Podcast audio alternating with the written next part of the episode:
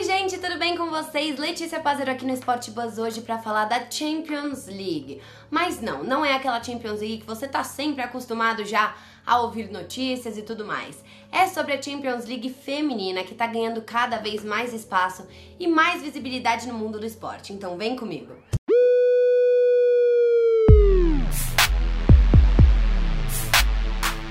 Bom, galera, a cada ano que passa, a gente está cada vez mais falando sobre a inserção da mulher na sociedade, né, em vários papéis que antes a gente acabava não fazendo tanta parte, mas quando se trata do esporte, isso é mais forte ainda.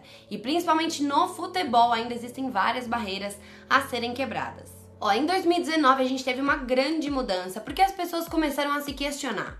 Por que, que as Copas masculinas a gente acompanhava tanto, assistia tanto, torcia tanto.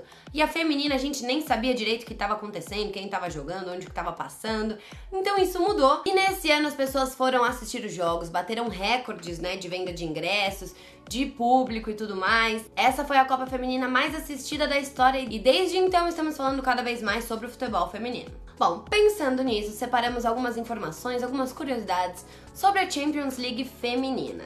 Ó, Pra falar pra vocês, ela começou a existir lá no ano de 2001, 2002, enquanto a masculina existe desde 1955. Antes ela chamava UEFA Women's Cup e em 2008, por decisão da própria UEFA, ela passou a chamar Women's Champions League. Bom, e dentro de tantos times, alguns têm algumas jogadoras e alguns resultados tão incríveis que mostram realmente que o futebol não é só para homens.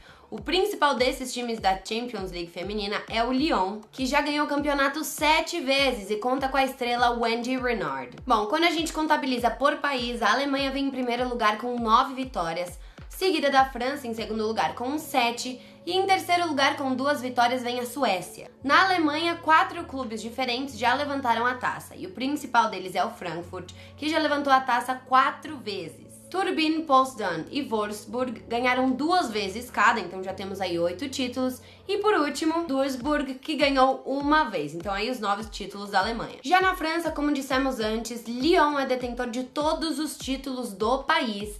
E a primeira que eles ganharam foi lá por 2011, 2012. Depois ficaram uns bons aninhos sem ganhar, até que em 2015, 2016 a França vem arrebentando tudo, ganhando de todo mundo. Até essa última que teve com cinco vitórias né, seguidas, elas ganharam tudo. Nada mal, né? A Suécia, por fim, também teve seus dois títulos conquistados pelo mesmo time, o MEA. O time alcançou o bicampeonato na temporada de 2002-2003 e na seguinte também.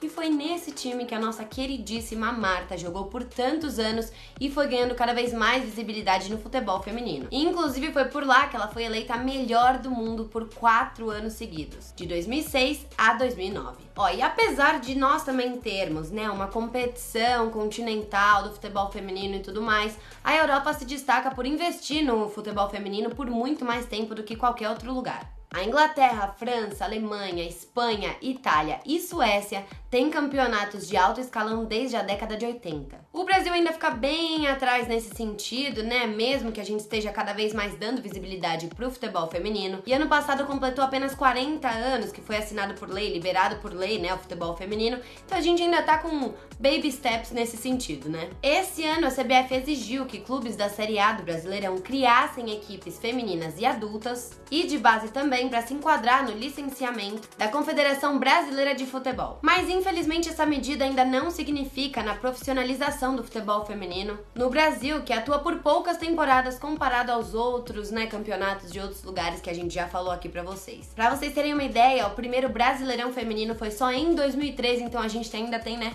um longo caminho para seguir aí em frente. Bom, galera, mas já foi um começo e aposto que vocês gostaram um pouquinho de saber da história da Champions League feminina, né? Deixa aqui pra gente o seu comentário e a gente vai ficando por aqui, mas voltamos em breve com muito mais no Spot Buzz. Beijo pra vocês e até o próximo vídeo. Tchau, tchau!